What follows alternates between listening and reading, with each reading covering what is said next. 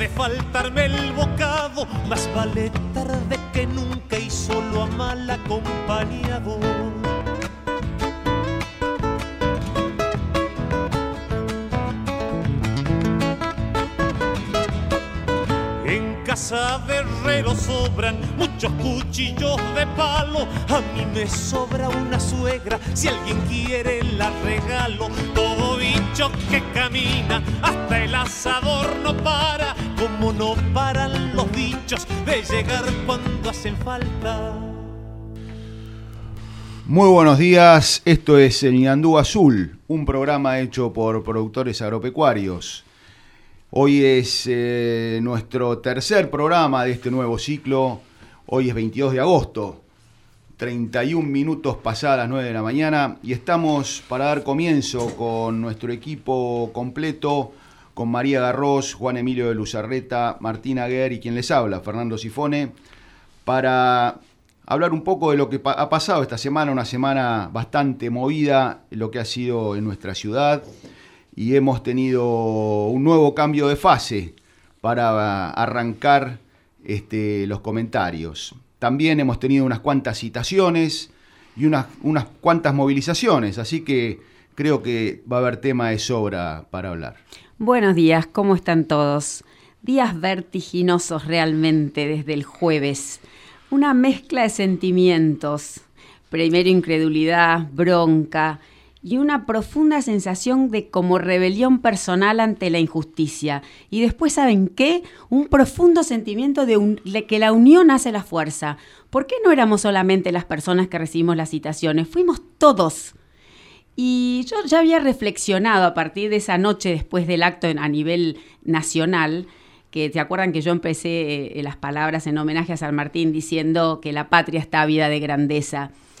Y a lo mejor ese día a la mañana varios de nuestros gobernantes osaron compararse con el general San Martín.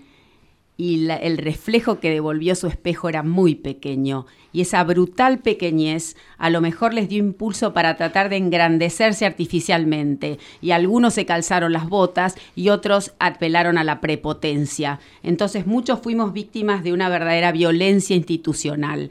Y hay cosas en la vida que tienen un límite y nosotros no estamos acostumbrados a estas cosas. Y, no podemos asumir que se nos quiere endilgar que fuimos a propagar un virus, porque no somos una manga de irresponsables. Estábamos en fase 5, estuvimos respetando distancias con barbijo y honrando la memoria del general San Martín. Entonces, todo tiene un límite en esta vida. Qué importante la rebeldía que nos ha sacado un poco de esa, de, ese- de esa parálisis, de ese adormecimiento, de esa anestesia que muchas veces nos invade y que, bueno, gracias a Dios, eh, esta semana eh, ha cambiado un poco como la fase. Sí, buen día amigos. Eh, antes que nada vamos a decir la página web que tenemos acá del Ñandú Azul, que es la www.elnanduazul.com. Sí, yo creo que San Martín los hubiera sacado a patadas en el culo a estos tipos. Bueno, eh, realmente el tema de, de la justicia en este tipo de asuntos, donde son actos conmemorativos o manifestaciones o expresiones, eh, son bastante peligrosos porque eh, llevan a, uno a, a hacer este, cosas que por ahí no tiene ganas de hacer. La verdad que eh, si bien eh, la calma ha sido nuestro principal, este, digamos, nuestro, nuestro estandarte, a veces hay, hay, acciones que parece que buscaran romperla. ¿no? de todas formas, las manifestaciones se llevaron adelante en todo el país y bueno, en, general fue en, buenos términos, este, fue una, marcha bastante pacífica en todo sentido.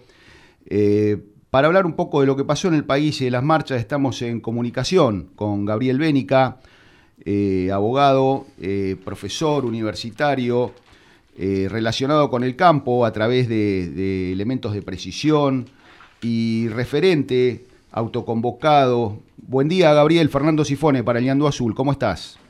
Buen día, Fernando. Un gusto. ¿Qué tal? Buenos días. Bueno, un poco eh, escuchabas, eh, vos eh, has estado un poco teniendo conocimiento y contacto con varias localidades del interior. quería preguntarte cómo has visto en general esta, esta marcha en, en varias localidades del 17A.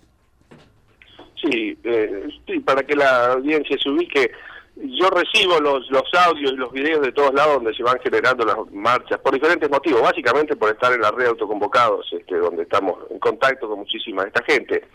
Eh, no, fue espectacular, eh, e, ejemplos tengo cientos, pero bueno, eh, destaco, destaco tres porque, bueno, son los que eh, en su momento registré y me parecen anecdóticos. Primero en el lugar donde yo vivo, yo vivo en, Esteban Echeverría, cerca de Ceiza, eh, un lugar absolutamente frío. Eh, yo no estaba en la marcha, voy a aclarar, estaba casualmente en la computadora recibiendo los videos y reenviándolos, que era lo que hago en, cada una de estas marchas, pero sí estaba mi familia y me llamaba y me decía, pero es increíble, mucho más que el, porque se había convocado también para el 9 de julio, para el 20 de junio, las marchas anteriores, mucho más, pero ¿cuántas veces más? No sé, tres veces más, cuatro veces más, cinco veces más, bueno, discutían ahí, este, pero dice, es muchísima la gente, es muchísima, y bueno, después me pasaban los videos, era realmente así, algo impensable este, en el conurbano, eh, cosa que creo que eh, también invita, bueno, por lo menos los que estamos de este lado de la grieta, a animarse a convocar en cualquier lado del conurbano, porque en cualquier lado donde hay alguien que convoque la gente se junta y la, hay muchísima, gente que piensa como nosotros. Otro caso, bueno, eh, es de una de una conocida común, este el Fernando de, de, Cañuelas, que siempre se lamentaban las marchas, la última decía, la, las de junio, las de julio, decía, bueno, no sé, no, 20 autos, dirá 30, y esta vez nos decía eh, en esta oportunidad, el 17 de agosto, llamaba emocionada y decía, no lo puedo creer, no lo puedo creer. Esto estaba emocionada, estaba emocionada, sí, estaba emocionada. Estaba emocionada, claro, esto está todo colapsado, la plaza no se puede circular, autos por todos lados. Bueno, otro caso que también este eh, me parece anecdótico, eh, cosa que no esperaba porque ni siquiera teníamos contacto de ahí, no sé cómo me llegó el video, empezaron a llegar videos de misiones, y sobre todo uno de Apóstoles, porque estaba muy bien hecho, además muy lindo Apóstoles, y se veía muy bien el paisaje, decía, acá nunca pasa nada, nunca hemos tenido una marcha, dicen, en los últimos años, y ahora está todo el mundo en la, calle, y mostraban una fila de autos en, en, Apóstoles Misiones, y bueno, esa misma persona comentaba que lo mismo estaba pasando en otras localidades, que no recuerdo. Bueno, para poner tres ejemplos. Pero bueno, el, el resto ya sabemos, las 150, 160 localidades, siempre aparece alguna es más que, que no, la conocemos, que no está conectada, que nos manda el video, pero pero eh, cada cada fecha patria se van sumando nuevas localidades. Buen día, Gabriel. Este, María Garros te saluda. ¿Cómo te va? Muy bien, ¿cómo estás, María? Bien, escúchame una cosa, en lo personal eh, y a nivel de lo que te cuenta la gente, ¿te molesta que siempre se politicen los reclamos cuando uno a veces no lo mueve la política, que no está en ningún partido político, simplemente es una cuestión de defender sus principios, su propiedad, sus ideas, sus libertades? Siempre tratan de politizar. ¿Qué opinas de eso? Eh, bueno, eh, un amigo decía en una oportunidad que el argentino interpreta la realidad con los códigos de un partido de fútbol.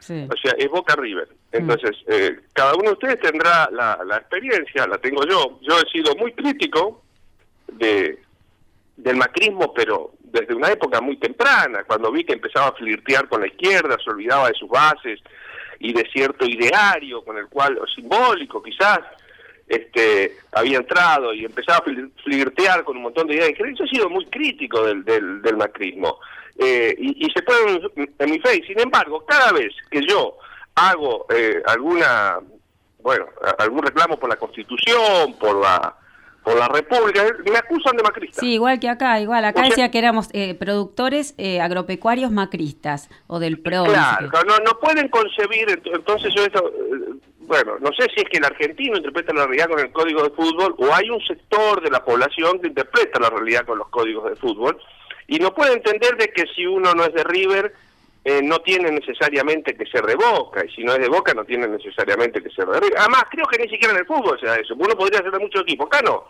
Si no soy de uno, tenés que ser del otro. Como si no, como si no existiera república, como si no existieran las palabras constitución, como si no eh, existiera la palabra derechos individuales, derechos inalienables, división de poderes, no, no, todo es eh, política y política partidaria. Pero bueno, es una de las, de las batallas que hay que dar. Por eso la batalla, la primera batalla es la batalla por las ideas, es la más larga. Esa es la guerra en realidad. Gabriel, por las ideas. Gabriel, buen día. Juan Emilio de Luzarreta te saluda. ¿Cómo estás? Eh, buen día, Juan Emilio. Buen día. Gabriel, vos eh, en el, eh, anteriormente dijiste que alguna gente se sorprendió de cómo acudió el 17 la población, ¿no? Sí. ¿Ustedes a qué, a qué, a qué pensás que se, que se, se por qué se produce eso? Bueno, puede ser por varias cuestiones. Eh, yo pienso, una puede ser que simplemente hay más, más, eh, más gente convocando, porque una de las cosas que yo he percibido es, es eh, bueno, ¿quién convoca? Y nadie convoca, porque está la creencia también que tiene que convocar un partido político, y nadie convoca. Entonces, en algunos lugares, vuelvo a repetir, acá en Esteban Echeverría, donde yo vivo, se convocó y, explotó la plaza. Eh, cerca, acá podríamos citar a Drogué, nadie convocó y nadie fue. Entonces, y posiblemente en la próxima alguien convoque. Eh, alguien convoque, tiene que ser alguien que, que, haga la invitación y diga nos vemos en la plaza. Entonces, a medida que va sucediéndose más, hay más lugares que, que se convocan y más gente que, que, va. Esa es la primera, para mí entender, más sencilla de las explicaciones. La segunda creo que el tema, el primero fue Vicentín, la propiedad, quizás era un tema muy localizado, Villa Santa Fe, la gente no sabía lo que era Vicentín, si bien interpretó que estaba en juego la propiedad privada, pero ahora está el tema de la justicia, todos olfatean lo que se viene. Todos saben perfectamente que manejando la justicia eh, el, chavismo se transformó en comunismo. Eh, no, no hay otra y esto lo tenemos que entender. Gabriel, ya, Gabriel ya, que ibas para ese lado, eh, ¿Qué está pasando en Avellaneda con el bloqueo de Algodonera Avellaneda? Eh, ¿Están llegando notificaciones judiciales a la gente que está bloqueando Algodonera Avellaneda? Eh, bueno, ojalá. No, realmente, ayer casualmente escribí algo en Face titulado Tomá la voz, dámela a mí. entre el juez y el comisario no saben cómo hacer para pasarse la papa uno al otro y no hacer absolutamente nada. Está muy caliente la papa. ¿Cómo? Está caliente la papa. Está caliente la papa, la larga. Sí, claro, pero la obligación de un juez, jurisdicción, eh, viene de juris, derecho, ley, norma, y, decir, decir el derecho. El juez está puesto ahí y en, en, la Santa Fe cobran bastante, arriba de 500 lucas fácil los jueces, eh, están para decir el derecho, o sea, están para agarrar la papa y pasársela al que se la tiene que pasar, y de manera clara.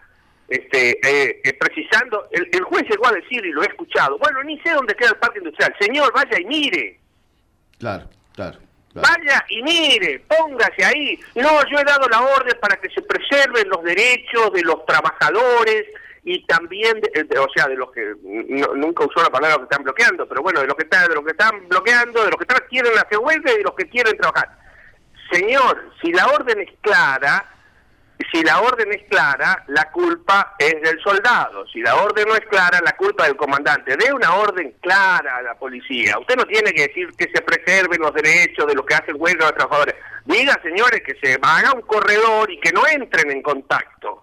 Bueno, porque eso ha ocurrido, ha habido unas 100 personas a querer trabajar, obviamente estaban ahí cuatro o cinco policías mirándose la cara, su vez temerosos, sabemos que cualquier cosa la culpa la tiene la policía, esto es así también, ¿eh? eh, eh yo a veces veo que mucha crítica a la policía, pero soy muy consciente que son los primeros este, que pagan el pato. Nunca la pagan ni jueces, ni políticos, ni nada que se le parece. Entonces estaba la policía ahí, ¿qué pasaba? Este, sí, estaba la policía con la idea de que tenía que garantizar que entren, pero los dos, tres primeros empleados que, entra, que quisieron entrar fueron rodeados por la patota sindical. Aclaro, la patota sindical de Moyano y Aceiteros. Yo no sé si necesita más explicaciones no, ninguna, ninguna. de cuáles son los métodos de esta gente. Bueno, fueron rodeados por las patotas, entraron en pánico, uno iba con una motito, le pegaron, eso me enteré anoche, le pegaron, le pegaron. Por querer ir a este, trabajar, el tipo quería ir a trabajar. Porque quería, porque quería ir a trabajar. Entró en pánico y no sé, la motito se aceleró, algo así. Y en esa acelerada alguien mm, ni siquiera fue golpeado, porque eso hay que decirlo. En la declaración del policía, dice que nadie fue golpeado. Hay una declaración de un policía que estaba ahí, dice que nada. Pero ¿qué pasaba? Había dos mujeres, hicieron un circo bárbaro, se tiraron al piso, llamaron a ambulancia. Al otro día cortaron la ruta por la agresión a las mujeres. este, cortaron la conclusión, nadie pudo entrar a trabajar. A ver, yo hago responsable al juez y a la policía de eso, señor. La orden clara, no tiene usted que permitir que haya un solo contacto entre el que quiere trabajar y el que quiere estar haciendo huelga. El que quiere estar haciendo huelga no tiene que estar en la puerta de la entrada. El que quiere, quiere hacer huelga está en su casa. Y el que quiere trabajar está en la fábrica, no al revés. El que no quiere laburar está en la puerta de la fábrica y el que quiere laburar se tiene que quedar en la casa. A ver, eso no es garantizar ningún derecho. Vuelvo a repetir, el juez tiene que dar órdenes claras, y el comisario tiene que dar órdenes claras y no se debe permitir ningún tipo de contacto. Bueno, eso fue lo que pasó, para poner un solo ejemplo, la gente quiere trabajar porque yo estoy en contacto, tengo compañeros, y compañeros míos que fueron conmigo a diferentes colegios. recordemos recordemos que vos, vos, sos oriundo de, de, Avellaneda, justamente. Yo soy de Avellaneda, soy de Avellaneda y trabajo para empresas de Avellaneda. Represento a empresas de Avellaneda en la provincia de Buenos Aires. Gabriel, eh, solamente para saludarte, para despedirme y decirte que qué bueno es poder estar todos conectados. Hoy en día con las comunicaciones es todo más fácil, estamos todos juntos, ¿no es cierto? Sí, es así, eh, la verdad que sí, nos ha salvado Internet, a pesar que hay mucha censura también en Internet, ya vemos que toman posturas ideológicas en muchos cosas, sobre todo Twitter, y dan de baja, pero en estos temas todavía no, en otros sí, este, quizás más relacionado con la pandemia, con cuestiones de género y cosas por el estilo. Este, pero bueno, sí, es verdad, nos ha salvado Internet. Si no fuera por Internet nos tendríamos que comer el verso. Che, Gabriel, eh, una, hacemos una referencia, hablamos el, sábado pasado con Agustín Echevarne y tocamos el tema del mito del modelo agroexportador que, siempre este, a mí me interesa y, no está muy, conversado en general en, en los medios. Hacenos una referencia a, esa, a, esa, a ese mito, por favor. El mito del modelo agroexportador. Bueno, eh, yo creo que ya lo explicó muy bien eh, eh, Agustín, pero voy a traer algunos algunos numeritos, porque lo escuché el programa, digo, aparte, Muchas gracias. el programa en Ñandú Azul, a veces, a veces agarro una grabación, a veces agarro una grabación, pero lo escuché, Agustín, este, se escucha mucho en todo el país en Ñandú Azul, ¿eh? Oh. Bueno, muchas gracias, Vayan, sabiendo que se está transformando en un programa de culto. Oh, ¿no, escuchaste Ñandú Azul? eh, Puedo dudar un poco. sí, me parece muy amigo. Esto es fuego amigo, ¿vieron? créanlo, créanlo. Bueno, no, una, una sola cosita, sí. Y, y, voy a responder casualmente eh, porque... Eh, eh a un ida y vuelta que tuve con un, con un, con un, bueno, con alguien que piensa distinto en Twitter, que me decía, sí, sí, pero el modelo agroexportador, yo eran cuántas personas, que esto, que lo otro, eh, bueno, como que era una cosa de la gente de campo. Voy a dar un solo dato. Entre 1880, digamos, cuando empezó el modelo agroexportador, 1853 fue la constitución, pero hubo unos días y vueltas, batalla de Cepeda, de Pavón, este, Buenos Aires que se integraba, que no se integraba, bueno, en 1880 claramente ya con Roca arranca eso que se llama el modelo agroexportador.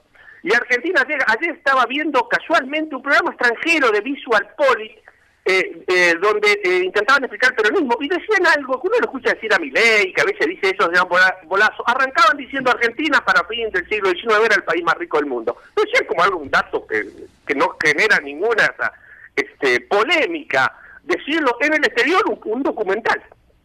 Bueno, increíble, increíble. 1880, 1880 pasa, arranca el modelo agroexportador. Argentina tiene durante 50 años seguidos, 1880 1930, un crecimiento ininterrumpido al 5% anual durante 50 años seguidos. Ese récord mundial nunca fue igualado, nunca. O sea, eh, eh, ha crecido más rápido este, que 5% anual durante muchos años China, pero no ha llegado ni cerca a 50 años seguidos de crecimiento. Segundo, hoy en día que un país tenga fogonazos y crezca, crezca al 8 o 10% de anual dado el desarrollo de la fuerza productiva es normal. En aquella época crecer al 3% era mucho. Nosotros crecíamos al 5%. Equivaldría a crecer al 15% ahora. Claro. 15, 17, 18. Crecimos durante 50 años seguidos a la fabulosa tasa del 5% anual. Bueno, uno diría, bueno, sí, pero era el campo. Bueno, aquí está el error. En ese periodo el campo creció de promedio al 4% anual. La industria creció al 6% anual. O sea, creció más la industria que el campo. Es verdad que mucha industria relacionada con el campo, pero industria al fin. ¿Por qué no nombramos, ¿por qué no nombramos alguna, por qué no nombramos algunas industrias de esa época? Eh, bueno, primero las que tenemos todos en la cabeza, eh, molinos harineros, ingenios azucareros, frigoríficos que exportaban carne, fuimos un país pionero en el sistema de refrigeración de carne en el mundo con la empresa Sancicena, eh, bueno, todas esas industrias, digamos, usinas lácteas, bodegas de vino, lo, lo que podríamos decir más relacionado fácilmente identificable con el campo. Pero después teníamos también lo que es la integración vertical hacia atrás. Eran, fuimos pioneros en la industria de maquinaria agrícola. En Argentina, siempre se dice que la primera cosechadora del mundo lo fabricó Rotaña en 1927. Error, 10 años antes, cerca de ustedes, José Frick. En Pigüé, fabricó la primer cosechadora autopropulsada del mundo, lo que pasa es que la protegió muy mal con patentes, y atrás de esa industria, de esa primer cosechadora autopropulsada, no se desarrolló una industria que sostenga el relato. En cambio, que fabricó la otra en Sunchales Santa Fe, cuya que se ve a la entrada de Sunchales, en una casa de vidrio y demás, eh, desarrolló una industria y sostuvo el, el, bueno, la historia, digamos, la leyenda. Pero bueno, se fabricaban eh, eh, se fabricaban arados, desgranadoras de granos, ya estábamos en industria que podríamos llamar pesada, se fabricaba, como dijo, este en los Pastellouti. Este, eh, había una industria importante en Santiago del Estero que era proveedora de John Deere, que fabricaba rejas para John Deere. Bueno, en la industria alimenticia teníamos empresas como Noel, teníamos personas como Bagle, que empezó fabricando la aspiridina, el primer producto eh, argentino en ser protegido por una patente, una patente que en realidad fue un decreto de Mitre, pero después alrededor de esa, eh, de esa, ¿cómo se llama? De esa patente la aspiridina empezó a fabricar galletitas, bueno, muchísimas, bueno, no tengo que nombrar las galletitas Bagley, son eh, cientos, bueno, una que, interesante la anécdota, el fabricante de la galletita Lola, eh, Lola era una galletita saludable, digamos, que se daba de comer eh, en los hospitales y demás, por eso cuando alguien... no quiere más Lola. este no quiere, claro, este no quiere más Lola. bueno, teníamos industria alimenticia, teníamos industria gráfica, a ver, gráfica. Industria automotriz teníamos, Gabriel. La industria Pauser, la industria Pauser que hacían que, que Argentina fuera líder iberoamericano por arriba, por arriba de, eh, de, Brasil y de España en todo lo que era la industria gráfica. Teníamos industria de servicio como Dodero, Mijano, empresas de... Navieras, Navieras bueno, eh, Argentina tenía prácticamente el 100% de toda la industria, una importante industria marítima, pero también una importante industria fluvial, la más importante de, de, Latinoamérica, que circulaba por el Paraná, el 90, 100% prácticamente. Ahora son todos paraguayas las, barcas. Hoy es paraguayo. Sí, todo paraguayo. Hoy es, paraguayo porque el que tenga una canoa que no la registre en Argentina, que la registre en Paraguay, porque al día siguiente tiene todo el sindicato naviero subido arriba a la canoa. Entonces nadie claro, barco que circulando por el Paraguay. Es cuestión de trabar y el Paraná, perdón. Claro, claro, claro. Che, Gabriel, bueno.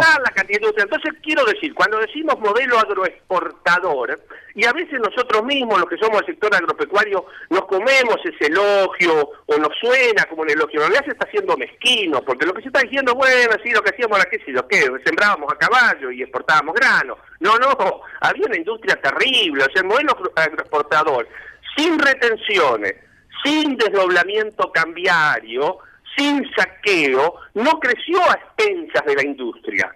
como nos hizo creer después el peronismo, sino que fue al revés. Desarrolló una industria genuina competitiva que crecía sin necesidad de recibir subsidios indirectos cruzados del campo. Sí, Gabriel, se, encandilan los políticos nuestros con por ahí un proyecto de una fábrica automotriz extranjera que va a dar, no sé, trabajo para 50 tipos, en lugar de por ahí apoyar las industrias locales de sembradoras, cosechadoras o pulverizadoras del interior. Mirá, ni siquiera tendrían que apoyar, no tendrían que romper las pelotas. bueno, es lo que hacen. Ni siquiera Seguro.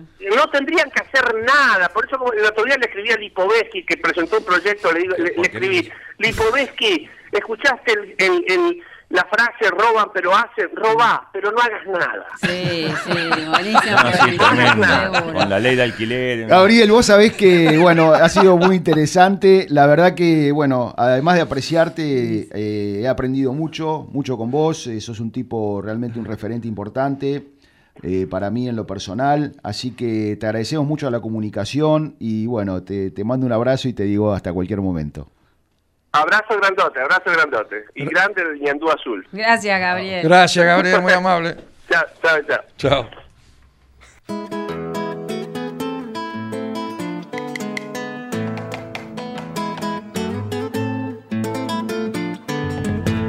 Abriendo la noche, borrando fronteras corazón de bombo camina la chacarera.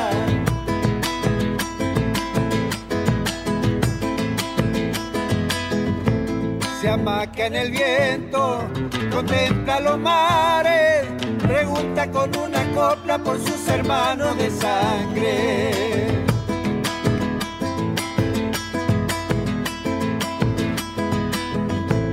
La tierra que es madre te da los sonidos, sabores y sin sabores se quedan en los caminos, abriendo la noche, borrando fronteras, con su corazón de bombo camina la chacarera.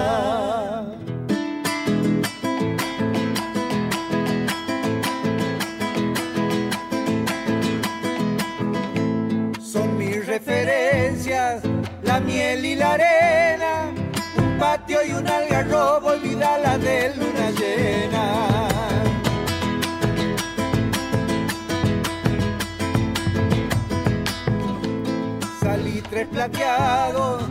Vamos con el mercado de granos de Puelches. Eh, espero que no haya estado tan agitado como estuvimos nosotros. Adelante, Pollo. Buen día, Fernando. Antes que nada, mi solidaridad para los imputados por concurrir al acto homenaje de San Martín. Ahora les paso cómo quedó la semana los mercados en Bahía Blanca. Por trigo disponible en Bahía se pagaron 185 dólares. Los molinos de la zona en 195 dólares.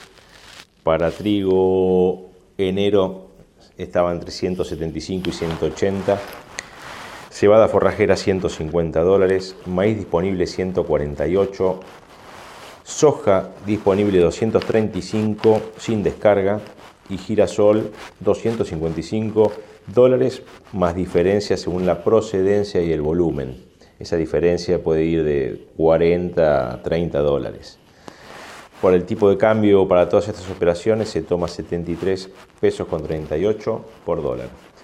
Y bueno, esperemos que vengan las lluvias, están anunciadas para martes y miércoles, que vendría muy bien para la fina. Bueno, buen fin de semana. Señor productor agropecuario, comercialice sus cereales con Puelches. Contáctese con Gastón Aguer. El mail puelchessrl.gmail.com de Luzarreta, consignataria inmobiliaria, nos presenta el mercado de Hacienda. Adelante, Carlos Juan. Muy buenos días, gente del Ñandú Azul. Antes de comenzar con el informe ganadero, quiero manifestarles nuestro apoyo a la gente citada por haber asistido al acto del General San Martín el día lunes 17 de agosto en la Rotonda. Vamos con el informe. En lo que respecta a la operatoria del mercado de Liniers, ha terminado la semana este viernes con una entrada importante de 9.500 cabezas. Durante el transcurso de la semana se ha mostrado un mercado sostenido y con ventas ágiles durante toda la semana, mostrando una pequeña baja en los valores corrientes de consumo y una leve mejora para la categoría vaca gorda respecto de la semana anterior. Los valores quedaron para consumo liviano entre 112 y 114 pesos, el novillito especial entre 105 y 107 pesos y la vaca buena entre 78 y 80 pesos. En cuanto al acumulado semanal, en el mercado lineal se ingresaron 23.671 animales, una entrada similar a la semana anterior. En el mercado de invernada se continúa viendo una oferta similar, apenas superior a las 20.000 cabezas, aproximadamente entre remates online, televisados y operaciones en de campo a campo. Y los valores han mostrado firmeza y se sostuvieron en los valores corrientes de la semana pasada. En la categoría terneros, de 180 a 200 kilos, se comercializaron entre 140 y 142 pesos. Las terneras del mismo quilaje, entre 126 y 128 pesos y la categoría macho y hembra, también de 180 a 200 kilos, entre 132 y 134 pesos. Como operación destacada de la semana de campo a campo, se colocaron 240 terneras de 200 kilos a 134 pesos, eran de Guamini las terneras y con 30 y 60 días de plazo. Muchas gracias por acompañarnos y muy buen fin de semana. Comercializa tu hacienda de faena e invernada en De Campo a Campo, el mercado ganadero. Publica tu lote y recibí una cotización en tu celular de forma rápida y sin mover la hacienda de tu campo. Bájate la aplicación desde el App Store o Play Store. Estás escuchando LU36 AM1440, tu radio AM. En Coronel Suárez, Trevor Agro, maquinaria agrícola vial, asesoramiento técnico dimensionamiento de equipos, servicios y repuestos. Consúltenos. Estamos en Ruta 85, al lado de la GNC. Trevor Agro. Compromiso con el cliente.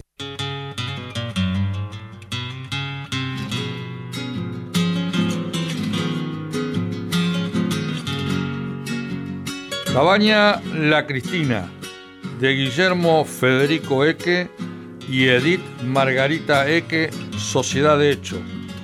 25 años ofreciendo reproductores machos y hembras, totalmente a pasto, con facilidad de parto, blandura de engorde y precocidad sexual. Aberdeen negro, biotipo escocés. Ubicada en Pazman, provincia de Buenos Aires. Contacto 29 23 64 1027. Quisiera que este sueño durara mucho tiempo para que sin rencores podamos despertar. Estás escuchando LU36 AM1440, la AM de tu ciudad.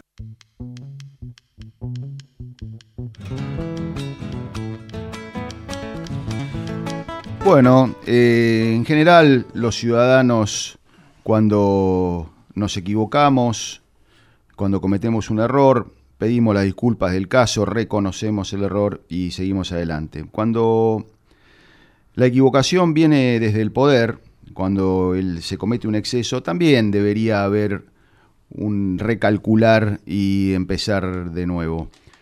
Eh, a veces hay que hacerse cargo de lo que uno hace eh, y ser responsable de acuerdo al, puesto que uno ocupa.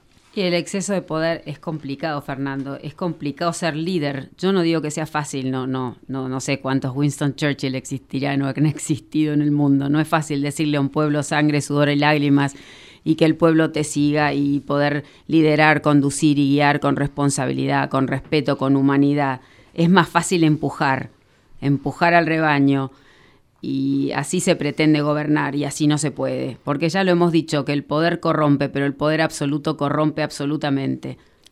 Ya que estamos hablando de los excesos del poder, yo le quiero pedir a las autoridades, tanto nacionales como provinciales y como municipales, que aflojen un poquito, porque hubo una, una chica que pidió ver a su padre antes de morir, se llama Solange, y bueno, la verdad que eh, no lo dejaron entrar a la provincia de Córdoba, el señor viajó desde Neuquén hasta Córdoba y no lo dejaron entrar y la chiquita se murió sin poder ver a su padre.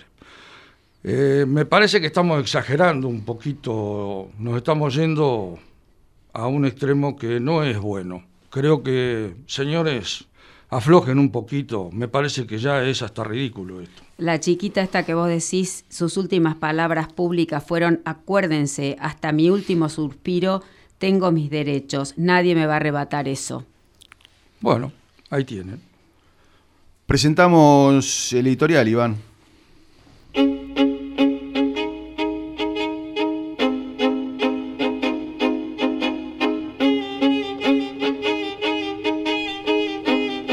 En un acto sincero y emotivo, el pasado lunes 17 de agosto pudimos conmemorar con orgullo un nuevo aniversario de la muerte del general don José de San Martín.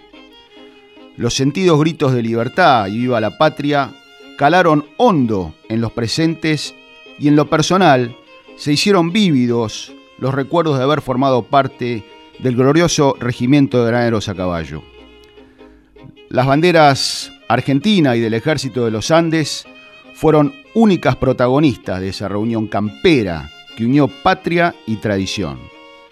Aunque no había asado, jineteadas o folclore, la nación estaba identificada y el legado cultural más presente que nunca, reafirmando los valores de la libertad y la riqueza de nuestros lazos.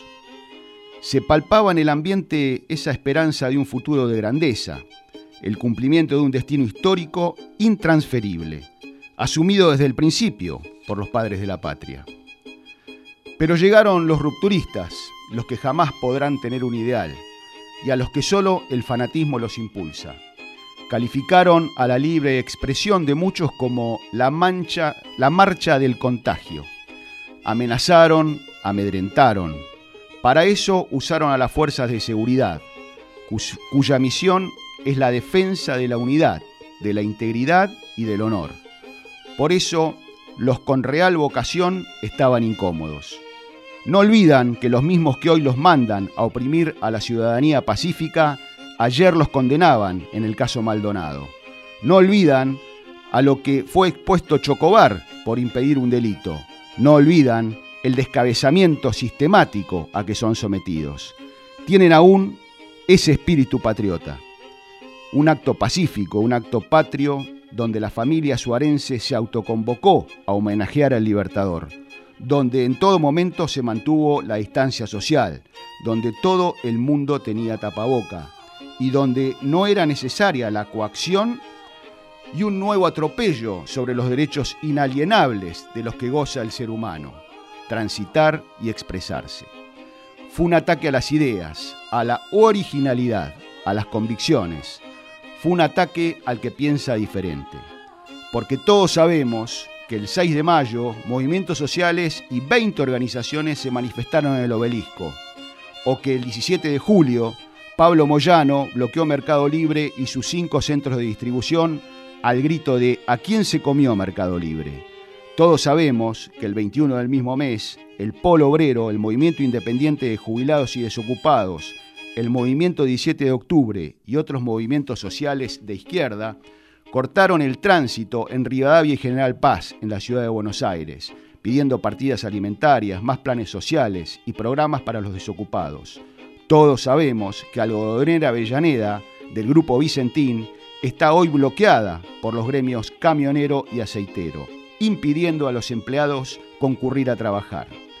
Y finalmente, todos sabemos que ninguno de estos cortes y bloqueos, en plena pandemia, intervino el gobierno, porque son del palo, porque son parte del proceso de chavización, porque son todos bolivarianos y no sanmartinianos.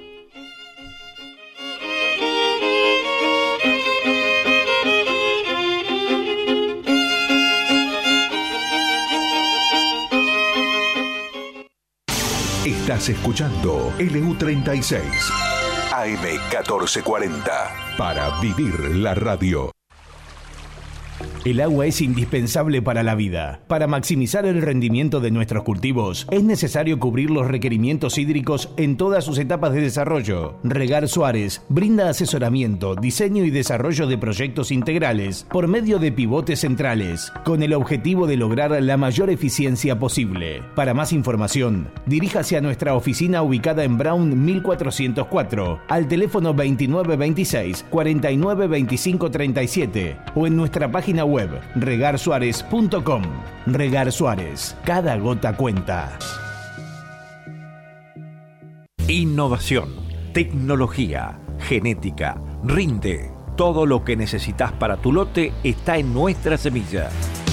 DS Hermanos, cerca tuyo y de tu campo.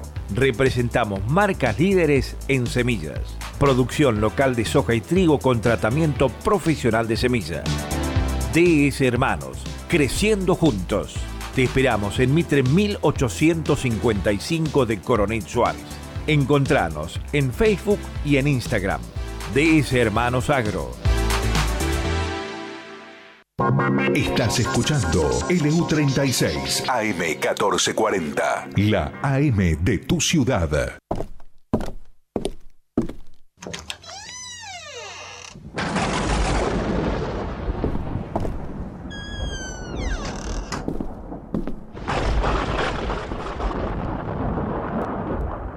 Buenos días, Borja, ¿cómo estás? Mal, María. Estoy muy mal. Cabreado. Anonadado. Este pequeño dictador, que es vuestro alcalde, siempre sobreactuando, siempre polémico y agresivo. El señorito, no contento con su perpetuidad en el cargo, creerá que tiene que mostrar a la jefa vicepresidente que es un buen alumno autoritario. Y hace bien los deberes. Lleva la manzana a la maestra y acusa a otros alumnos por sus deslices. Entiendo que le salió el tiro por la culata con la población, ya que las opiniones en las redes sociales son en su mayoría lapidarias. Y la directora, que no se caracteriza por ser muy amable con los suyos, interpretará que su obsecuencia no merece mayor halago. Ya le arruinó el matrimonio a unos jóvenes allá por el mes de marzo y se ve que extrañaba cierto protagonismo mediático. Su poca altura moral, su soberbia, su mendacidad quedaron al descubierto cuando en la prensa declaró que los productores, como si no hubiera habido familias, comerciantes y empleados, protestaban contra la cuarentena. Nada más alejado de la realidad. Los presentes escucharon unas palabras acerca de los valores molares del Libertador, entonaron la canción Patria, un aria de la ópera Aurora, y se retiraron en buen orden al son de la marcha de San Lorenzo. Nadie hizo mención de política alguna. La protesta fue a la tarde, cuando la multitud de vehículos le hicieron sonar el claxon alrededor de la plaza central, mientras que la policía parecía querer tomar imágenes de las placas de los coches. Al menos, aparecieron los concejales de la oposición a interesarse sobre las notificaciones de las denuncias que recibieron algunos vecinos. Tras que la justicia ya está recargada de causas, le agregarán muchas más como para complicar juzgados que deberían centrarse en casos que valgan realmente la pena. Sí, sí, es cierto que se vieron muchos vehículos alrededor de la plaza, Borja. ¿Será porque el gobierno insiste en el proyecto de reforma judicial? Sí, estos tíos son muy tenaces para hacer el mal. Eso lleva a la gente a protestar, hasta los más remolones. Si siguen por este camino, cada vez saldrá más gente a la calle. No solo pretenden modificar la justicia federal para salvar a su jefa y reformar la Corte Suprema para controlarla y manejarla, sino que también agregaron al proyecto una cláusula donde se exhorta a los jueces a denunciar presiones de toda índole. Eso incluye presiones mediáticas. Ahora, ¿quién juzgará hasta qué grado un artículo es presión sobre los jueces? Allá, en la Complutense de Madrid, aprendí que el delito tiene que estar tipificado. Específicamente, no puede quedar al arbitrio de cualquier juez pueda denunciar a un medio de prensa porque se siente presionado. Para este gobierno, esa indefinición le vendría de perillas, y la prensa deberá cuidarse más de lo que dice si sale aprobada esta reforma, porque con esa cláusula la presión estará sobre ellos, y se llama violación de la libertad de prensa. Ya imagino una viñeta donde se ve a un catedrático diciendo voy a escribir un artículo sobre la libertad de prensa y a Cristina diciendo ok, yo te lo dicto. Sabes, en estos días he aprendido a beber ese brebaje amargo que tomáis. El Fernet, Borja. El temor, la denuncia y la soberbia política.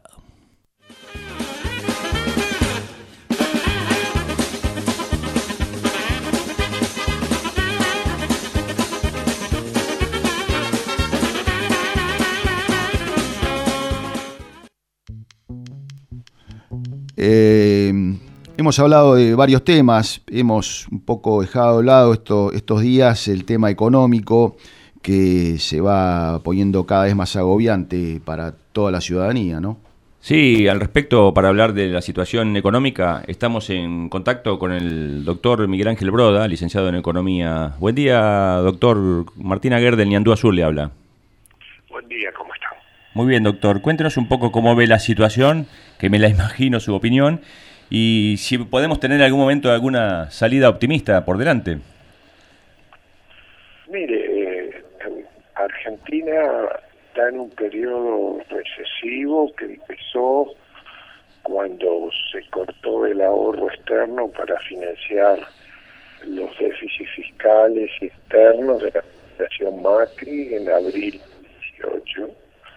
Después tuvimos un segundo shock con las primarias que fueron incrementaron notablemente la desconfianza en Argentina y luego recibimos un golpe que fue mundial de la pandemia. Así que estamos en una situación muy recesiva. Eh, todos los países del mundo han caído, pero han caído de planta baja al segundo subsuelo. Nosotros hemos caído del segundo subsuelo al quinto.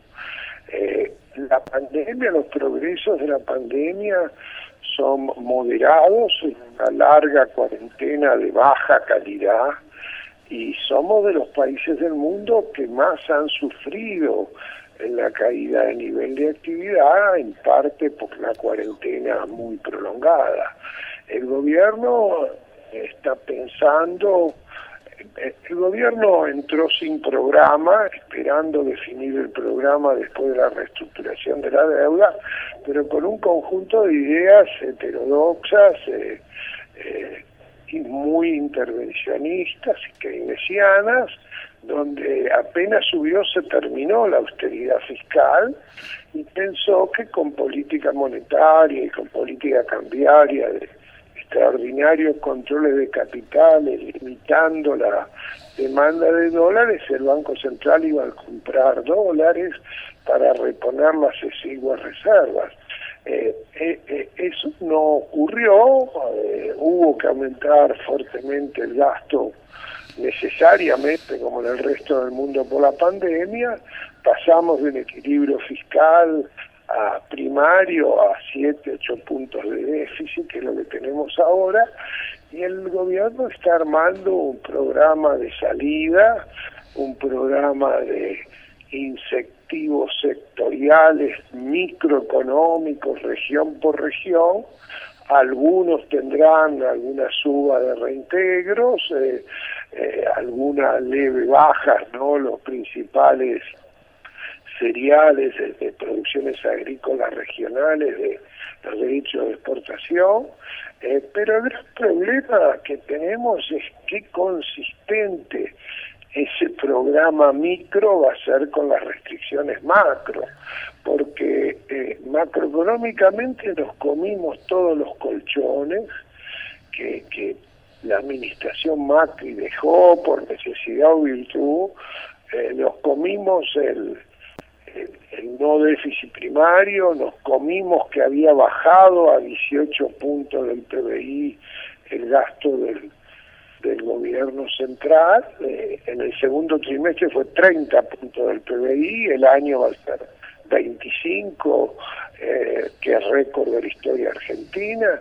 nos comimos el hecho de haber tenido pocos pasivos remunerados del central, para esterilizar la extraordinaria cantidad de un billón quinientos mil que se llevó el tesoro para financiar, dado que con la macroeconomía normal que tenemos la única forma de financiar el agujero fiscal es emitiendo base monetaria, o sea, muchos de los colchones que teníamos eh, se han gastado, por eso es tan importante, primero si el gobierno el equipo económico o los líderes políticos toleran una sustancial reducción del déficit y un menor financiamiento monetario y alguna mejora en el mercado cambiario, pero la, la verdad es que no lo sabemos. El equipo económico no es un equipo económico que enfatice las restricciones macro,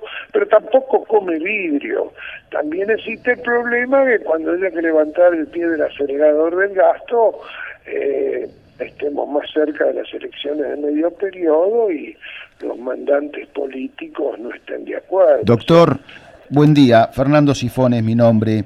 Eh, sí, el panorama es bastante eh, sombrío que usted, que usted pinta, porque bueno, realmente esto este, es muy difícil, hay mucha emisión, pero ya en el 2016 usted hablaba de desazón con respecto a lo que veía del gobierno de Mauricio Macri. Eh, ¿Qué veía en ese 2016? Mire, yo en diciembre del 2015 escribí editorial de Carta Económica diciendo las expectativas que generó eh, la administración Macri. Nosotros tuvimos, nosotros estamos en una trampa de decadencia de muchas décadas, en una trampa de estancamiento con alta inflación. Solo tuvimos una vez chance de salir de eso en el primer gobierno de Menem con el doctor Cavallo y Macri fue una aspiración, una expectativa muy positiva de poder salir de la trampa de decadencia de único país en el mundo que fue rico y se hizo pobre, algo excepcional en la comparación internacional, no encontramos nada. Ahora Chávez y Maduro destrozando Venezuela están compitiendo con nosotros en términos de decadencia, pero el gran problema del ingeniero Mac eh, fue su política macroeconómica, o sea, impulsado por un equipo económico de buenas calificaciones intelectuales, pero malo en su concepción, el presidente asumió que no era necesario bajar el gasto público. Tan es así que Pratt Guy aumentó el gasto público en el 16 con relación al de Kisilov del 15, que iban a llover solamente por el cambio de rumbo, iban a llover inversiones, y la verdad es que tuvimos eh, mangando de afuera, tuvimos los mayores déficits fiscales y cambiarios de los últimos 35 años. Así que eh, eh, la, administración Macri estaba jugada a que podíamos atraer ahorro externo durante los cuatro años y cuando se avivaron los de afuera se terminó, o sea, eh, la administración Macri en política macroeconómica, y él lo sabía porque se, se le explicó, no, no solo por, por mí, sino por varios otros macroeconomistas, era un amor al riesgo fenomenal, era como si en la ruleta usted apostara al 8, sale el 8, deja todo en el 8 y piensa que va a volver a salir el, el 8. Puede salir, pero las probabilidades son pequeñas, o sea, era un amor al riesgo hasta que, hasta que se cortara el financiamiento de las dos causas por las cuales siempre vivimos por arriba de lo que producimos, el déficit fiscal y el déficit en cuenta corriente. Nadie tiene la bola de, decir, de cristal de si va a ser el 24 de abril del 2018, como fue, pero la verdad es que Macri rápidamente, con su subestimación de la política macro, pinchó el globo de la enorme expectativa que había generado de poder sacarnos de la trampa de la decadencia. Así que mi impresión siempre fue con enorme dolor, porque me parecía que era la segunda chance que teníamos de salir de esta trampa de estancamiento inflación inédita. Usted no encuentra en el mundo nadie que sea como nosotros, tenemos el récord mundial de crisis macroeconómicas en los últimos 45 años, tuvimos 15 crisis macroeconómicas, 5 en los últimos 10 años, Colombia en 50 años tuvo 2, o sea, mientras seamos macroeconómicamente anormales, no vamos a poder salir de este, este entrampado que estamos Obviamente el programa que el gobierno quiere hacer es un programa modesto, humilde, para sacarnos de la fase recesiva del ciclo de corto plazo, pero con pocas aspiraciones de sacarnos de la decadencia. Así que yo espero una recuperación que ha sido bastante razonable en mayo y junio, pero espero una recuperación que pierda velocidad de ahora en adelante y mire, eh, la tasa de crecimiento tendencial o potencial de Argentina es muy baja, no es mayor de uno y medio al año, luego de el rebote de este tercer shock que tuvimos. Ahora, podemos llegar a tener un cuarto shock por desprecio de las restricciones macro y irnos a la hiper. Mire, yo creo que este gobierno lo evita, pero mucha gente seria eh, piensa que no. Yo creo y estoy viendo síntomas de alguna preocupación por eh, consistencia entre lo fiscal, lo monetario, lo cambiario y la política de ingresos, pero la verdad es que no tengo mucha esperanza de que un equipo económico estructuralista, heterodoxo y populista eh, sea la llave de salir de este entrampado que estamos. Doctor Broda, buen día. Mi nombre es María Garros. Un honor saludarlo y admirarle su paciencia de Job tantos años este, explicándonos el manejo o desmanejo, debería decir, de la economía de Argentina. Ahora cuénteme, eh, ¿usted le parece que es una manera de resolver problemas la, esta medida que anunció el presidente de congelamiento de tarifas o declarar público servicio de telefonía celular, internet y televisión paga? Mire, María, buen día. Este es un gobierno, eh, vamos a ser sinceros, el mundo ha venido deteriorando sus líderes. Eh, tenemos en el caso de Trump, de Boris Johnson, de Bolsonaro, y dada la dificultad de sacar a Argentina de la decadencia, no tenemos un liderazgo acorde con la operación que hay que hacer. Eh, y es un liderazgo que va y viene, o sea, eh, usted imagínese lo que es, la única manera de salir de la trapa es la inversión privada y hacemos lo de Vicentín, hacemos lo de eh, el, teletrabajo, o sea, no queremos arreglar con el fondo porque no queremos hacer reforma previsional, sin la cual no hay ningún equilibrio fiscal, no queremos hacer reforma laboral, o sea, estamos entrampados en una ideología que ha ganado legítimamente en, la, en las urnas, donde eh, hay marchas y contramarchas. Es algo impresionante las idas y vueltas de, Argentina. Doctor, y quiere sacar los 200 dólares que compra la gente. No lo puede discutir. lo quiere sacar, lo saca. Y no, Ahora, si no discute, acelera la salida. O sea, eh, hay, hay cuestiones elementales que obviamente con una formación mucho más rigurosa de los profesionales a cargo del equipo económico o menos heterodoxa sería más de todas maneras hay un activo que es el presidente del Banco Central, está realmente preocupado.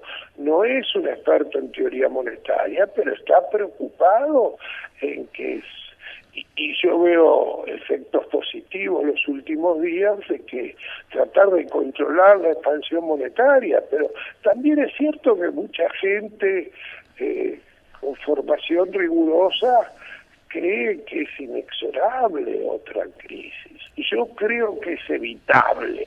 Eh, pero tenemos que monitorearlo día a día, porque eh, fíjese que todos los días tenemos, eh, eh, digamos, informaciones negativas. Qué oportuno es hacer la reforma judicial con la gravedad de la situación. Tenemos casi 50% de pobres, la pandemia ha sido terriblemente regresiva para la clase media baja. Doctor, y, la confianza que es tan necesaria eh, no se logra con protocolos o decretos, ¿no es cierto? Y estamos esperanzados en que la reestructuración de la deuda producía una caída de las brechas, una caída del riesgo argentino. Eh, pero miren, no lo ha sido, o sea, eh, para el inicio de, este gobierno la reestructuración de la deuda era la cuestión central a partir de la cual se iba a hacer consistente la política macroeconómica. Y mire, básicamente sucedió y, y no fuimos capaces de reganar confianza. Es terrible la salida de capital humano. Todo el mundo quiere irse, todo el mundo emprendedor que es el que crea trabajo. O sea, estamos en un proceso donde podemos amortiguar las causas, pero con esta orientación dogmática que hay en el gobierno, es muy difícil restaurar la confianza. ¿No hay, no hay forma de, de dar algo de mensaje optimista? Mire, hay formas, eh, por ejemplo, podríamos hacer un acuerdo con el fondo relativamente rápido que nos ayudaría a poner consistencia entre las políticas macroeconómicas, pero hemos decidido por ahora postergar porque algunas de las cosas que deberíamos hacer van a contramano de lo que se piensa que hay que hacer.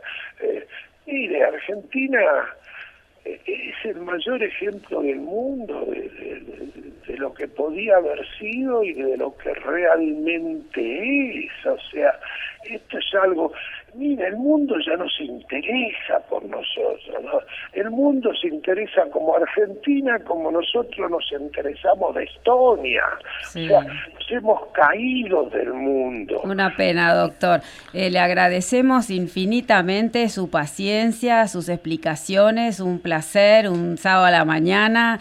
Desde ya muy agradecidos aquí de hablar con el doctor Broda desde Coronel Suárez en el Yandú Azul. Buenos días para usted, doctor. ¿eh?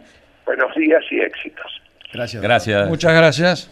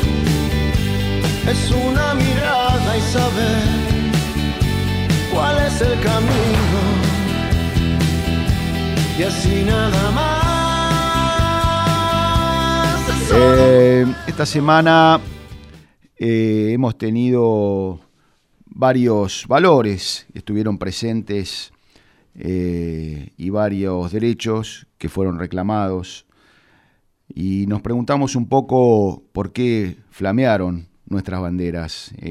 adelante María con tu comentario. Sí, así es. Flamearon las banderas el 17 de agosto. El miedo no nos paralizó. Primó la frase del general Belgrano, la vida no es nada si la libertad se pierde. Sobre las palabras del presidente, ¿se acuerdan que dijo hay que ser libre, eh, para ser libre hay que vivir? Con plena conciencia, después de más de 150 días de, una cuarentena cavernícola, eh, elegimos ejercer nuestra libertad con absoluta responsabilidad.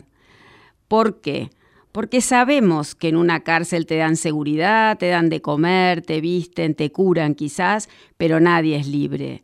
Sabemos que las carencias afectivas provocadas por la cuarentena han llegado a límites insostenibles en muchísimas personas. Sabemos que los que trabajamos, producimos, invertimos, somos la sangre que bombea el motor de la economía. Hemos pasado mil crisis en la Argentina, mil pero nunca hemos bajado los brazos porque estamos sostenidos por tres pilares sólidos, trabajo, ahorro y porvenir. Así nos educaron nuestros padres y a ellos nuestros abuelos. Sabemos que el derecho de propiedad es inclaudicable, por mucho o por poco que tengamos, es nuestro. Es el, es el, fruto de nuestro esfuerzo, sea una empresa agroexportadora, un terreno, un autito, un silo bolsa, una casa o un plazo fijo. Sabemos que la justicia no debe ser reformada en aras a la impunidad de los poderosos porque esto implicaría condenarnos a todos a una corrupción generalizada. Sabemos que la falta de seguridad no es una sensación, un invento de los medios, es la cruda realidad. Sabemos, y acá cito a mi admirada Ayn Rand, que la piedad por el culpable es la traición al inocente. Y sabemos también cuando pretenden engañarnos, cuando nos dicen con tono solemne hay que ser solidarios. Enseguida reconocemos ahí la voz del famoso ogro filantrópico de Octavio Paz. ¿Se acuerdan que no es la caja, es, eh, que, no es sino la caja y el poder del príncipe de turno que a costillas de más y más impuestos para una supuesta asistencia a los más necesitados nos termina devorando a todos? Hacen más daño que bien. Nadie niega que la solidaridad sea una gran virtud, por supuesto que lo es. Por supuesto que lo es pero es una decisión puramente individual. Ningún Estado tiene derecho a imponernos de manera coercitiva tributos que rayan en la confiscación. En fin, hicimos flamear nuestras banderas en contra de la tristemente célebre Vamos por todo. Eh, quizás ese 17 de agosto, y aunque se hagan oídos sordos a nuestros reclamos, cada uno de nosotros alzó la voz para decir, no vengas por mí, no vengas por mi familia, no vengas por mi futuro, no te atrevas. Yo no soy una gota en el océano, soy todo un océano en una gota. Muy bueno, María, realmente muy bueno. Em, estamos en comunicación con una ya eh, amiga de la casa. Eh, buen día, Patricia Bullrich para Ñandú Azul. Fernando Sifone, ¿cómo estás? Buen día, Fernando, ¿cómo están? ¿Cómo está todo el equipo ahí? Bien, gracias. Bastante bien. bastante bien. Con un poco de frío, con un poco de frío y, y, más frío, nos queda. ¿Frío natural o frío de otro tipo? Y bueno, porque habíamos leído que, que la gente iba a dejar en el camino a los tibios y entonces mm. este, en una declaración que quisieras este, en, un, en un diario eh, en referencia a la marcha del 17 de agosto, eh, ¿Te referís a, gente de, tu mismo espacio, Patricia?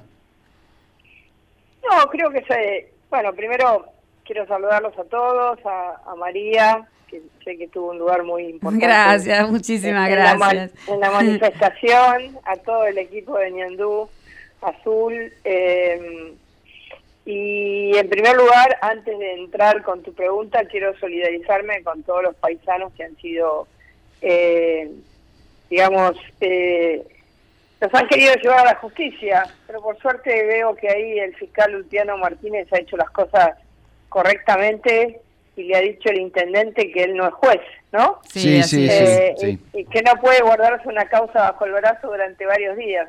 Ahora el intendente se desliga y dice que fue la policía de motu propio. Bueno, sí, siempre, siempre la policía, siempre el hilo se corta por lo más fino. Pero mm, bueno, decirles que, que yo creo que no es solamente un problema, no es un problema de personas, es un problema de actitudes. Eh, hay momentos en, en la historia de un país, hay momentos en la historia de un pueblo donde mm, nosotros necesitamos eh, proteger lo más importante, nuestras familias, eh, lo que hemos hecho durante todas nuestras vidas, el trabajo de cada uno, ustedes allá por suerte tienen el campo que ha seguido produciendo día y día, noche y noche, todos los días, y eso es, muy fuerte. Eh, y también nuestras instituciones, porque sabemos que todo lo que se hace depende de las buenas instituciones.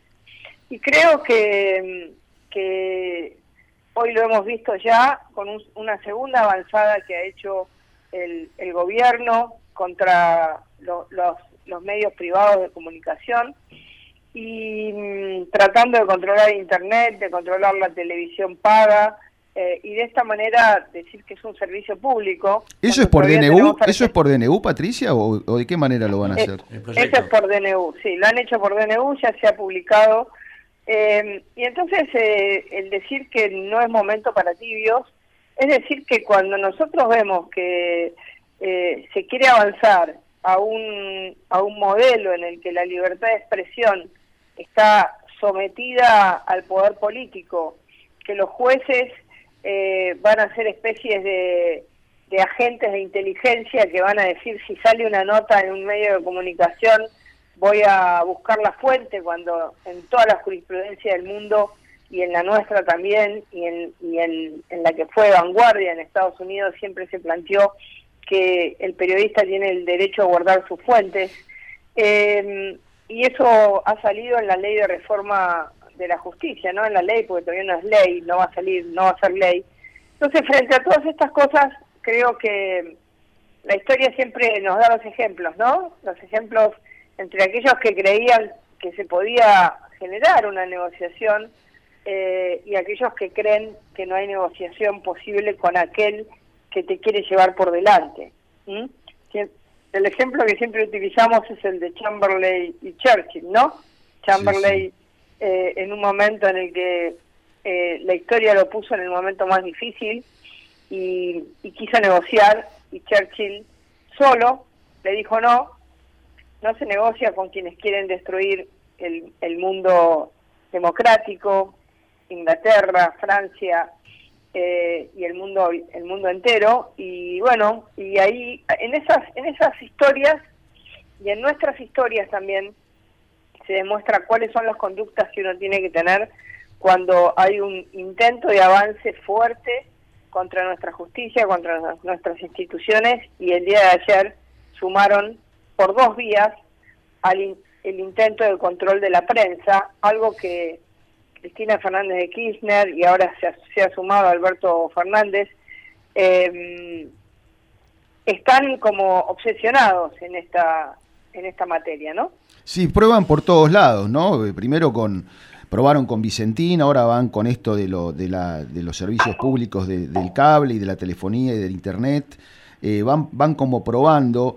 el, tema de la justicia también es una prueba, yo espero que eh, no pase.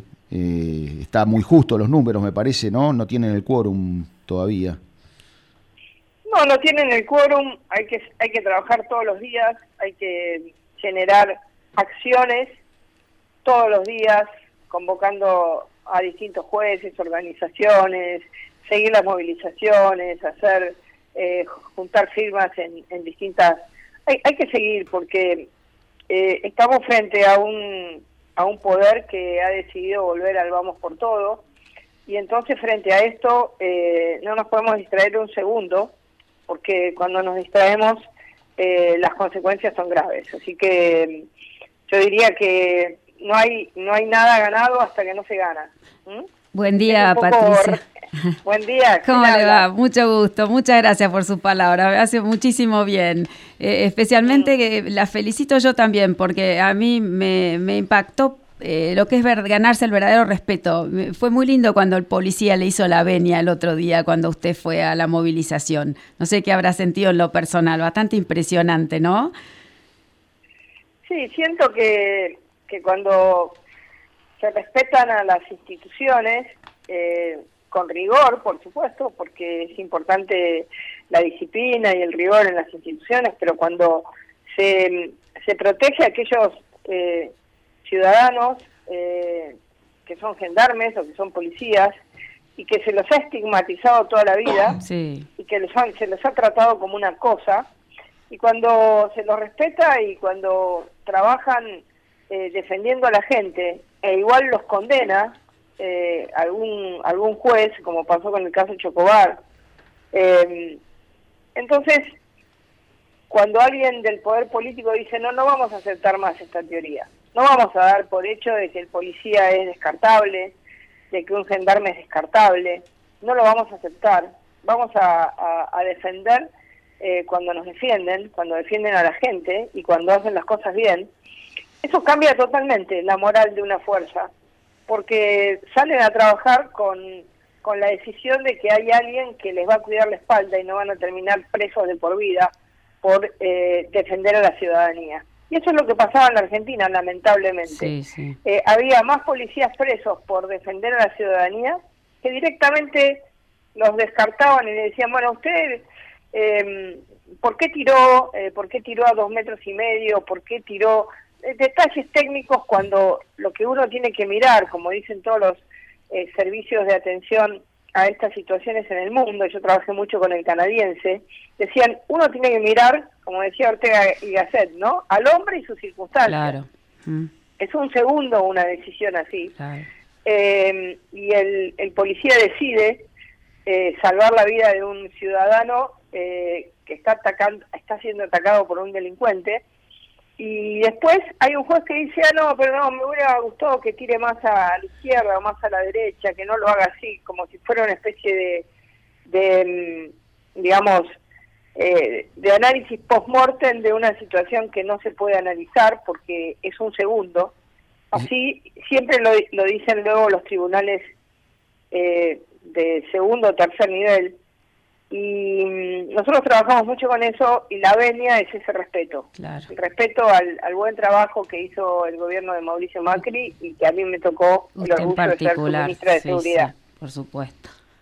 Y ahora, eh, Patricia, en, manos de quién estamos. El otro día yo por televisión me sorprendí, porque escuché hace 15 días más o menos a la ministra decir, eh, los argentinos tienen poca tolerancia al delito. Y enseguida agregó, un por suerte pero sonó tan poco convincentes. Yo sentí que lo agregó porque se había dado cuenta como que había metido la pata. Y por otro lado, Bernie, no sé, que nos quiere hacer creer que recién salió de West Point.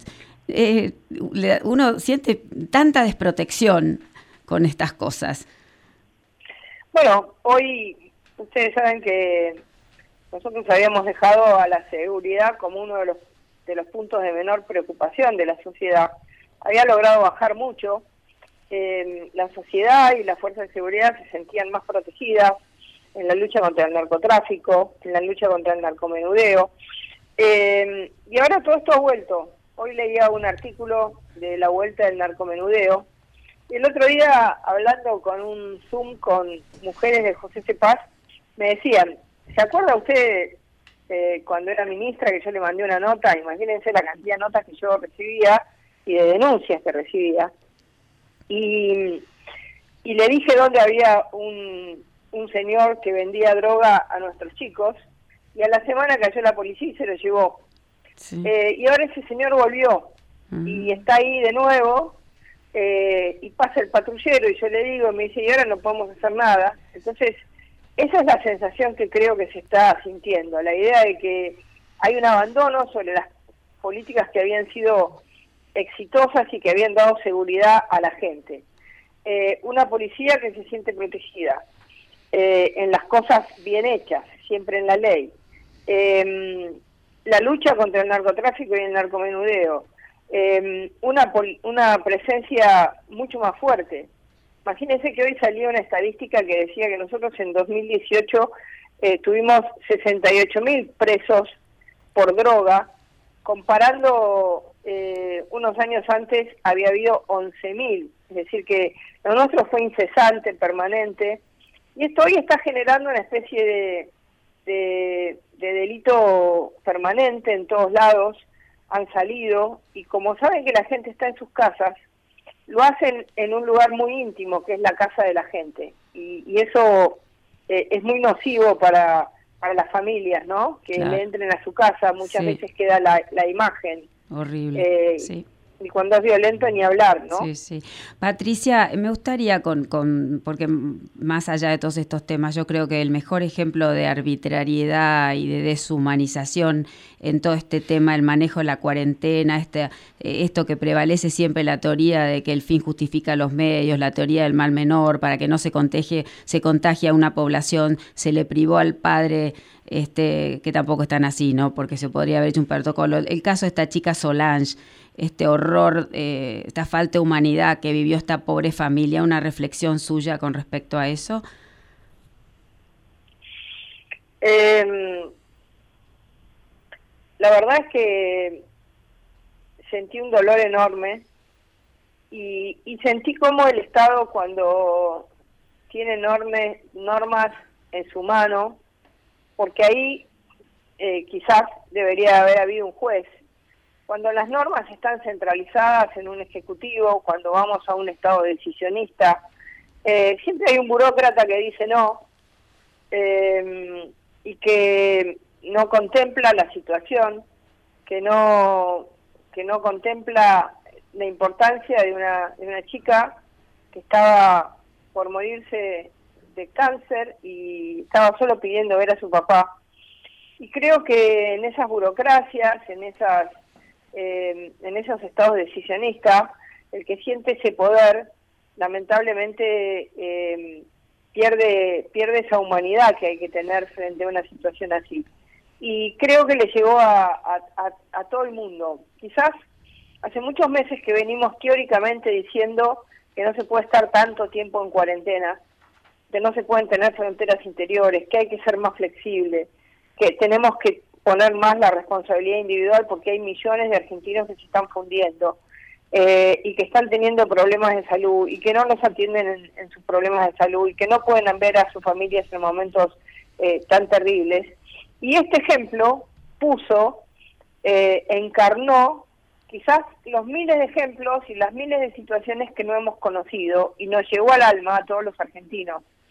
Eh, la verdad es que le tocó a Córdoba, pero debe haber pasado en muchos lugares y, y sinceramente creo que el presidente Alberto Fernández el 30 de agosto no se siente de nuevo en la misma silla y en la misma mesa a decir exactamente lo mismo que ya nos dijo 10 veces y que en la Argentina no ha dado resultado porque los casos han seguido aumentando y aumentando y aumentando desde el 20 de marzo que nos encerró eh, que tenemos estamos mal en números de salud, mal en números de economía, mal en salud mental y mucho peor en estos temas, que es la salud de todos los argentinos, que hoy, eh, como hemos visto, este papá no pudo despedir a, su hija, eh, y seguramente, no sé, no lo puedo aseverar, pero tantas personas que no se han hecho el tratamiento a, tiempo por,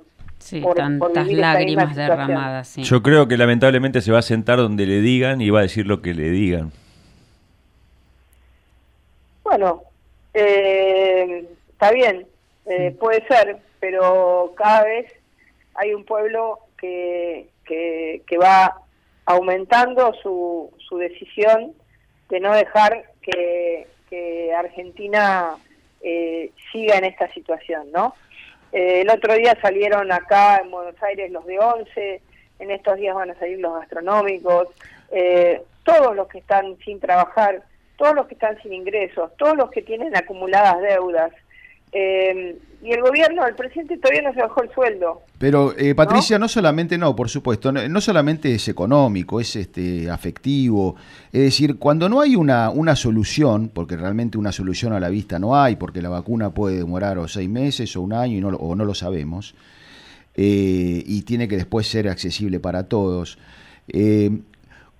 ¿Cómo, cómo eh, puedes explicar que, esto eh, siga de la misma manera y hasta qué punto la población, ¿no es cierto? Porque ya se empiezan a crear situaciones eh, cuando un intendente te dice ahora que bueno, ahora no estás en fase 5, ahora estás en fase 3 y a las 8 te vas a tu casa como pasó acá en Suárez. Ahora a las ocho y media de la noche tenemos que ir a casa, no podemos circular. O sea, ¿hasta cuándo se puede? ¿Vamos a estar un año más así? Bueno, en la última conferencia el presidente de la Nación dijo que el horizonte que nos daba esperanza era la vacuna. Me parece que mm. la vacuna, por supuesto que es importante eh, para todos, como siempre son todas las vacunas que han parado enfermedades muy muy fuertes, como fue la poliomielitis en su momento eh, y tantas otras. Ahora, nuestro horizonte no puede ser la vacuna. Nuestro horizonte hoy es nuestra responsabilidad. Y eh, que un intendente, y que me disculpe el intendente, no lo conozco, pero que un intendente eh, decrete un estado de sitio es más que inconstitucional. Por Más que inconstitucional.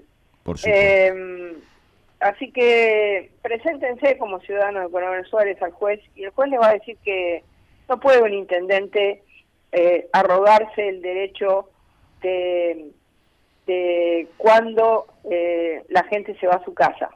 Eso se hace solo por un mecanismo en la Argentina que es el Congreso de la Nación con enormes mayorías y estado de sitio. Eh, así que lamentablemente hay muchos que eh, se, han puesto la corona de monarcas en este tiempo, pero bueno, creo que tanto la población como el juez, en este caso el fiscal, le ponen límites, porque no se puede ser tan, tan autoritario le sale del alma a, mucha, a muchos, ¿no? Le sale del alma ese, ese autoritarismo que lo tienen como adentro, ¿no? Sí, eh, pero necesitaríamos un poquito más de, presencia opositora a nivel nacional también, ¿no? Un poco de un poco más de ruido. Uno se siente un poco huérfano cuando uno ve cómo pasan por arriba eh, todo el tema de la justicia, del, de la libertad de prensa que están atacando y necesitaríamos, no sé, los 100 diputados de la oposición en la haciendo alguna actuación porque es uno se siente muy huérfano de, de que le defiendan sus derechos. Yo, la verdad que eh, creo que es verdad que se siente eso, pero somos muchos los que estamos al frente y somos muchos los que estamos día a día eh, en la lucha por, por una construcción de, de, un país como el que queremos y que no nos vamos a dejar pasar por encima. Eh, no sé si va a pasar la reforma. Hasta ahora hemos parado muchas cosas. Paramos que no sigan saliendo presos. Paramos Vicentín. Eh, estamos con la reforma judicial, que en el Senado no la vamos a parar, pero en diputados estamos fuertes. Así que también hay que tomar el ánimo de que todo lo que hemos hecho, las movilizaciones, eh, los votos en el, en el Congreso, em, las declaraciones, las posiciones han dado resultado. Porque imagínense que después de que fue público que salían presos a la calle, tuvieron que dejar de hacerlo. Eh, avanzaron con Vicentín y el presidente pensó que lo iban a aplaudir eh, y tuvo que tuvo que ir para atrás, marcha atrás. y bueno, la reforma constitucional, en la reforma, perdón, eh, judicial también está eh, en cuerda floja. Así que yo creo que estamos estamos logrando objetivos concretos. En Vicentín nos ayudó, creo que hay un fondo de inversión que el Estado argentino le debe, que tiene el 6% de, del puerto de Vicentín, me parece una cosita así. ¿Eso ayudó? Eh, sí, sí, sí. Eh, ayudó, pero lo que ayudó fundamentalmente fue la movilización. Un pueblo entero que se levantó eh, por la propiedad privada, por una fábrica que había sido construida ladrillo por ladrillo por familias humildes que siguen viviendo en el mismo lugar. Lamentablemente, eh, uno de los dueños de la empresa murió un tipo joven, murió, la verdad que eh, uno no puede culpar a nadie, ¿no? Por la muerte de alguien, pero la verdad es que fue muy fuerte esa muerte, porque de, de quien era Nardelli, de quien era uno de los CEOs de la empresa, eh, de golpe, de un día para el otro, seguramente la angustia que tuvo lo llevó a esa a, esa, a ese infarto. Eh, así que bueno, es verdad que quizás hay mucha gente que nos dice lo que ustedes nos están diciendo, pero yo siento que cada día estamos más fuertes eh, en la defensa de los valores republicanos. Sí, por supuesto, porque también es fácil decir, este, che, movete y uno se queda en la casa, ¿no? Es decir, la gente, la ciudadanía también tiene que salir y también tiene que moverse y también tiene que reclamar, este, no esperar todo este, que lo haga, que lo haga un político. La verdad que está bastante anestesiada la sociedad y, además es bastante cómoda en muchos aspectos. Eh, bueno, discúlpame la, este, mm. el descargo. Eh, Patricia. No, no, está muy bien, está muy bien. ¿eh? Te, te, agradecemos mucho la comunicación, muy clara como siempre. Eh, por supuesto, eh, vamos a volver a llamarte. bueno, yo, yo, yo, también quería aprovechar para, para también felicitar a, a, a nuestros concejales, ¿no? Y nuestros dirigentes, a Javier Roth, a Mayra Roja, eh, Rojo, perdón, a Eugenio A Eugenia eh, Pole Pérez. y- a, a Eugenia Pérez y a Diego Gaja. A Diego, sí. Eh, quiero, quiero saludarlos a todos, a distancia. Eh, sé que están trabajando mucho y quiero, quiero saludarlos porque son también eh, quienes día a día allá llevan, eh, llevan nuestro partido y bueno, quería saludarlos también. Eh, Aprovechar esta radio, este espacio que ustedes me han dado. ¿sí? Patricia Juan Emilio de Luzarreta, te saludo, ¿cómo estás? ¿Qué tal?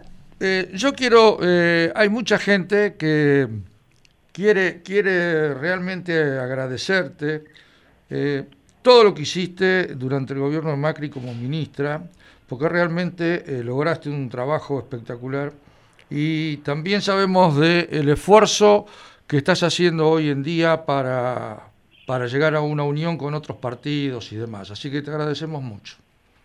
Bueno, muchísimas gracias a ustedes.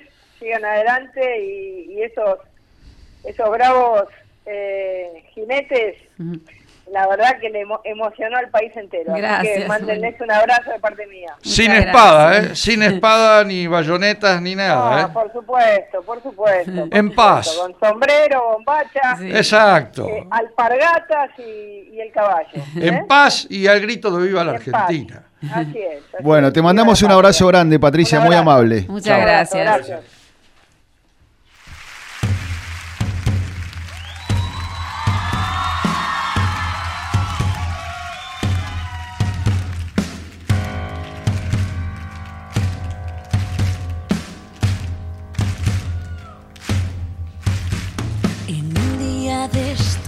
Suelo pensar, hoy va a ser el día menos pensado.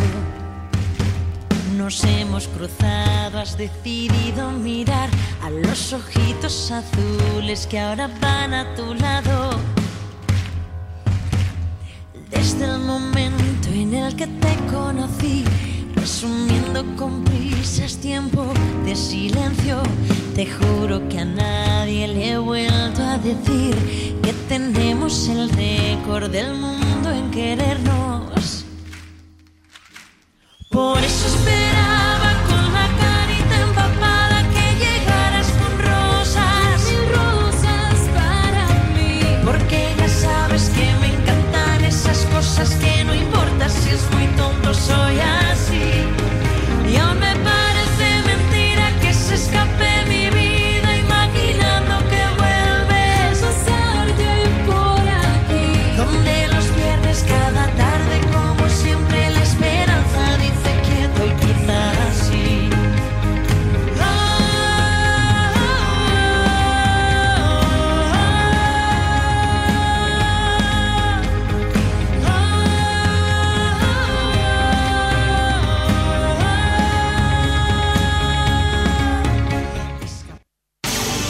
Escuchando LU36 AM1440, la primera y única emisora de AM de la ciudad.